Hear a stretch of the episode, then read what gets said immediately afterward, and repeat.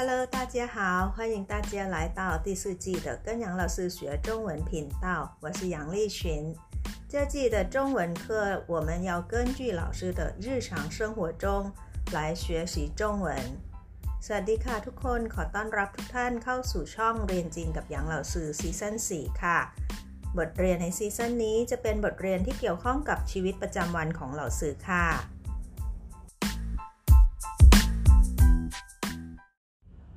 อีกไม่กี่วันก็จะถึงวันขึ้นปีใหม่ของพี่น้องชาวจีนกันแล้วค่ะ ชุนเจียหรือที่พวกเราเรียกกันว่าตรุษจีน ปีนี้ตรงกับวันอะไร ชาวจีนที่แผ่นดินใหญ่จะได้หยุดกันวันไหนบ้าง เราจะได้รู้กันในบทเรียนของเราซื้อคลิปนี้ค่ะ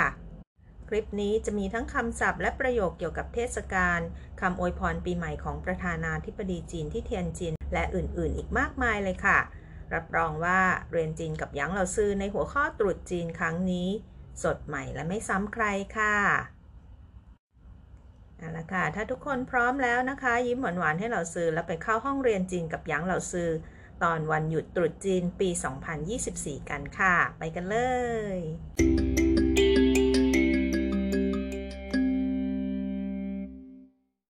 ศัพท์หลักของเราในวันนี้ค่ะ ไม่ใช่คำใหม่นะคะคำนี้ค่ะคำว่าเจี๋ย เจียหมายถึงวันเทศกาลค่ะ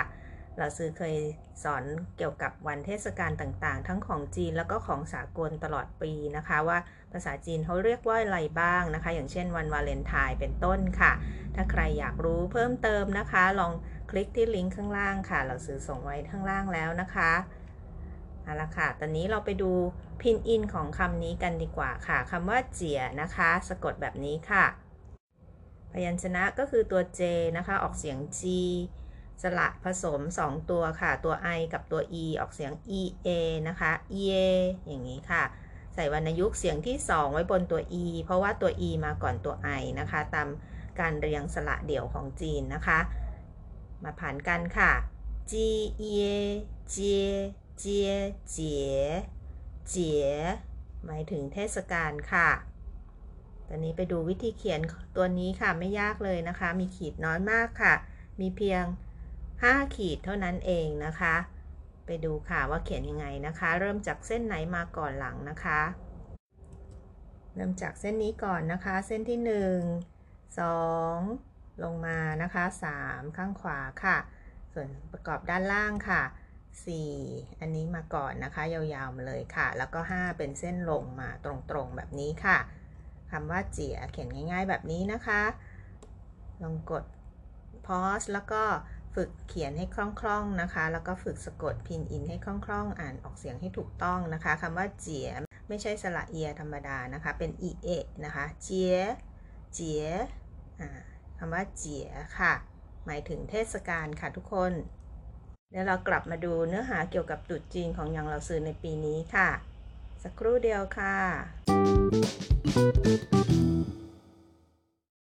เชิงสือคำศัพท์ ไปดูศัพท์ของเราในวันนี้เกี่ยวกับเทศกาลนะคะคำว่าเจียหมายถึงเทศกาลค่ะ เจียรื่อก็คือวันเทศกาลนั่นเองนะคะ เจียรื่ออ่านตามหนังสือนะคะ เจียรื่อวันเทศกาล ไปดูคำที่สองค่ะ ติ้งหยีหมายถึงกำหนดให้เป็นนะคะ ติ้งหยีกำหนดให้เป็นหรือว่าตรงกับวันที่เท่าไหร่นั่นเองนะคะ แต่ว่าวันหยุดตามเทศกาลของจีนนะคะ เขาจะกำหนดตามวันตามปฏิทินจีนค่ะคำว่าปฏิทินจันทรคตินะคะ ภาษาจีนจะเรียกว่าอินลี่หรือว่าหนงลี่ก็ได้ค่ะ阴历 หรือว่า 农历 หมายถึงปฏิทินจันทรคตินะคะลองอ่านตาม老师 นะคะคำว่า 定于 หมายถึงกำหนดให้เป็น 定于 阴历 阴历 หรือว่า 农历 农历 ปฏิทินจันทรคติค่ะ ไปดูคำศัพท์ต่อไปนะคะคำต่อไปค่ะ ถ้าเป็นเทศกาลตรุษจีน ภาษาจีนจะเรียกว่า ชุนเจีย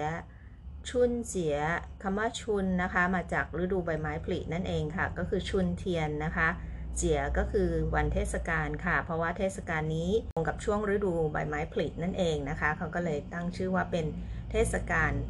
ชุนเจียนั่นเองค่ะ ชุนเจียไปดูคำต่อไปค่ะ ชูซีเป็นวันส่งท้ายปีเก่าค่ะ ชูซีชูซีก็คือตรงกับวันที่ 30 เดือน 12 ตามปฏิทินจีนนะคะ เดี๋ยวเราจะได้ไปดูกันค่ะว่าชูซีปีนี้ตรงกับวันอะไรในปฏิทินสากลค่ะ ชูซีวันส่งท้ายปีเก่าค่ะ อีกคำหนึ่งค่ะ ลี่ชุน อันนี้ก็เป็นอีกหนึ่งในวันเทศกาลตามฤดูกาลของจีนนะคะลี่ชุนหมายถึงเป็นวันเริ่มต้นหรือวันแรกของฤดูใบไม้ผลินั่นเองค่ะลี่ชุนลี่ชุนปีนี้ผ่านไปแล้วนะคะ เพิ่งผ่านมาไม่นานเองค่ะทุกคนลี่ชุนวันแรกของฤดูใบไม้ผลิค่ะ เดี๋ยวเราค่อยไปดูนะคะว่ามันตรงกับวันอะไรกันแน่ของปีนี้ค่ะ ไปดูคำศัพท์ต่อไปค่ะ ฉวนถง ฉวนถงหมายถึงตามประเพณีนะคะ หรือว่าดั้งเดิมนั่นเองค่ะ ฉวนถงหมายถึงตามประเพณีค่ะคำต่อมาค่ะ จู้เย่นจู้เย่นหรือจะเรียกสั้นๆว่าจู้ก็ได้นะคะ จู้เย่นจะใช้เวลาอวยพรอะไรให้กับใครก็ตามนะคะ จะขึ้นต้นด้วยว่า จู้แล้วตามด้วยชื่อคนนั้น หรือว่าตามด้วยคุณนะคะ สรรพนามจู้หนีอะไรอย่างนี้เป็นต้นนะคะ จู้เย่นหมายถึงปรารถนาค่ะ เป็นการอวยพรให้เขาเป็นยังไงนะคะ อย่างเช่น อย่างจู้หนีชินเหนียนควายเลอร์ขอให้เธอสุขสันต์วันปีใหม่อะไรอย่างนี้เป็นต้นค่ะ อีกคำหนึ่งค่ะ เป็นปีที่จะถึงนี้นะคะเขาเรียกว่าหลงเหนียนค่ะ หลงเหนียนก็คือปีมังกรค่ะ จากปีกระต่ายเข้าสู่ปีมังกรอีกไม่กี่วันนี้เองค่ะ ทุกคน หลงเหนียนหมายถึงปีมังกรค่ะ หลายๆ คนบอกมังกรปีนี้พ่นไฟดุมากนะคะ แต่ประธานาธิบดีจีนท่านบอกว่ามังกรเนี่ยเต็มเปี่ยมไปด้วยพลังค่ะ ท่านบอกว่าหลงเหนียนชงหมาเหลอหัวลี่ มังกรเต็มเปี่ยมไปด้วยพลังค่ะ เราควรจะมองโลกในแง่ดีนะคะ มังกรจะให้พลังในการต่อสู้ชีวิตกับเราค่ะ หลงเหนียนปีมังกรค่ะ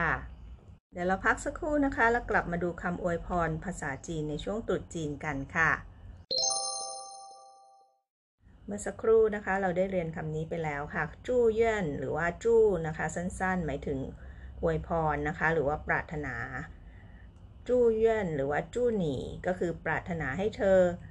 เซินถี่เจี้ยนคังสุขภาพแข็งแรงค่ะเซินถี่หมายถึงสุขภาพนะคะ เจี้ยนคังก็คือแข็งแรงค่ะจู้หนีเซินถี่เจี้ยนคังขอให้คุณสุขภาพแข็งแรงค่ะ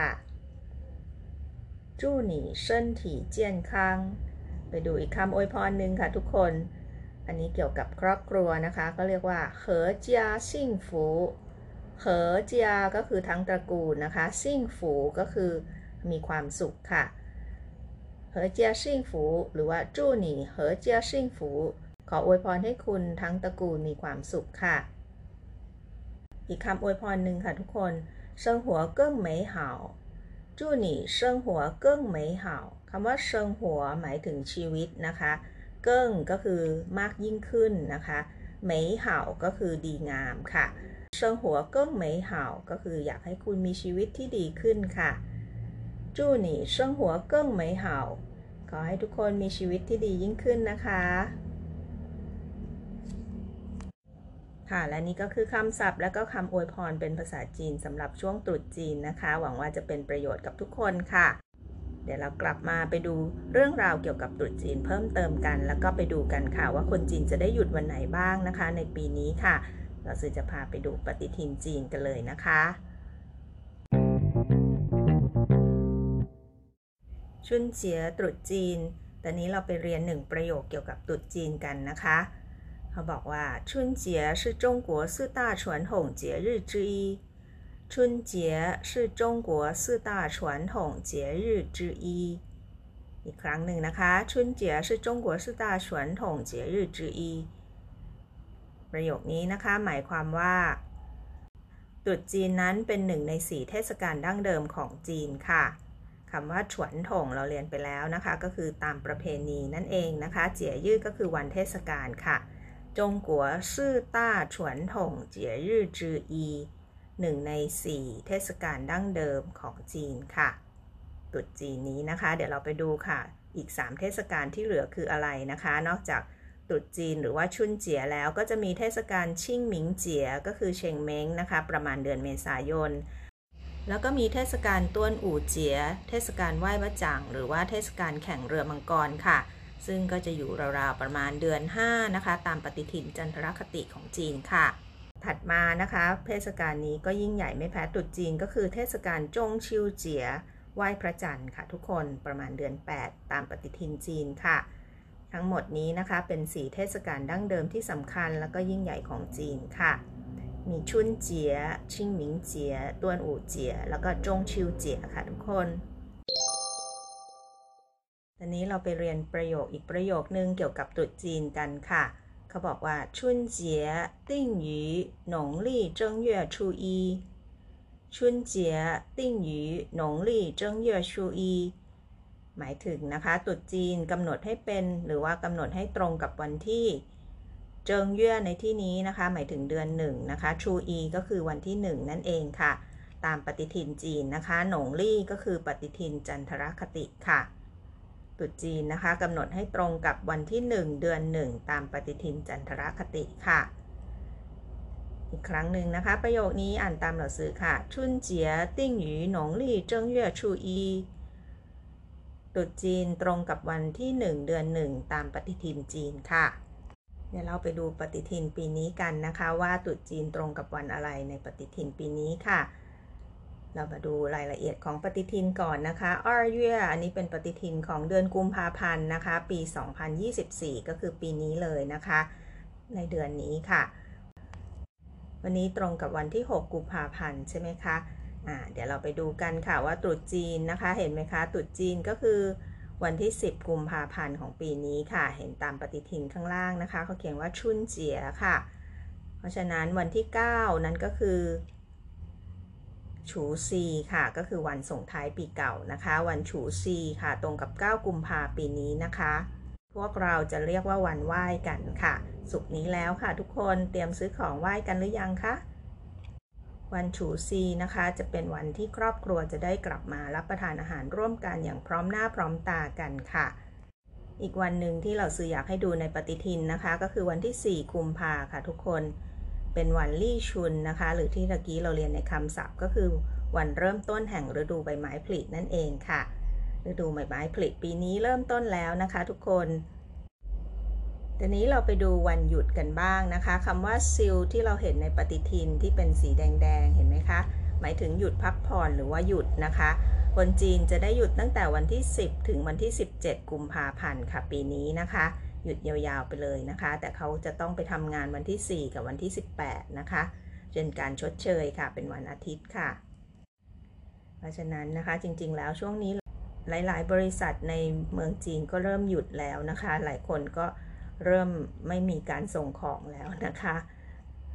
แต่ว่าวันหยุดทางการจริงๆ ก็คือ 10ถึง17 ค่ะทุกคน เดี๋ยวเราพักสักครู่นะคะ แล้วกลับมาดูคำอวยพรของประธานาธิบดีจีนกันค่ะ สักครู่เดียวค่ะ เมื่อสัปดาห์ที่แล้วค่ะ ประมาณวันที่ 1-2 กุมภาพันธ์นะคะ ประธานาธิบดีสีจิ้นผิงของจีน ได้เยือนนครเทียนจิน ซึ่งเป็นหนึ่งในสีเทศบาลนครของจีนนะคะ ท่านได้มีโอกาสเยี่ยมชมชาวบ้านแล้วก็ผู้ประสบภัยนะคะ เมื่อปีที่ผ่านมา แล้วก็ได้ให้คำอวยพรตอนที่ประชาชนมา ให้การต้อนรับท่านนะคะ ท่านได้อวยพรแบบนี้ค่ะ祝你们身体健康阖家幸福生活更美好พอจะรู้ความหมายของทั้งหมดนะคะ เราได้เรียนไปแล้วเมื่อสักครู่นะคะ จู้หนีเมินก็คือขอให้พวกคุณเชิญผีเจียนคังมีสุขภาพแข็งแรงเหอเจียซิ่งฝูทั้งตระกูลมีความสุขเชิงหัวก็คือชีวิตเกิ้งเหมยเห่ามีชีวิตที่ดียิ่งขึ้นค่ะ นี่ก็คือคำอวยพรของประธานาธิบดีนะคะ ในช่วงเช้าของวันที่ 1 กุมภาพันธ์ที่นครเทียนจินค่ะหลาซื้อก็ขออวยพรให้ทุกคนนะคะกัวเนียนห่าวสวัสดีปีใหม่ทุกคนค่ะ วันนี้นะคะศัพท์หลักของเราก็คือคำว่าเจียนะคะ เราได้รู้ว่าชุนเจียก็คือเทศกาลปีใหม่ของจีนนะคะ หรือว่าตรุษจีนนั่นเองค่ะ เราได้รู้แล้วว่าปีนี้ชาวจีนจะได้หยุดวันที่ 10 ถึง 17 กุมภาพันธ์นะคะ ทุกคน ติดตามในคลิปเรียนจีนกับชีวิตประจำวันของเราซื้อต่อไปนะคะ เราซื้อรับรองว่าสนุกมีสาระแล้วก็ไม่ซ้ำใครเลยค่ะ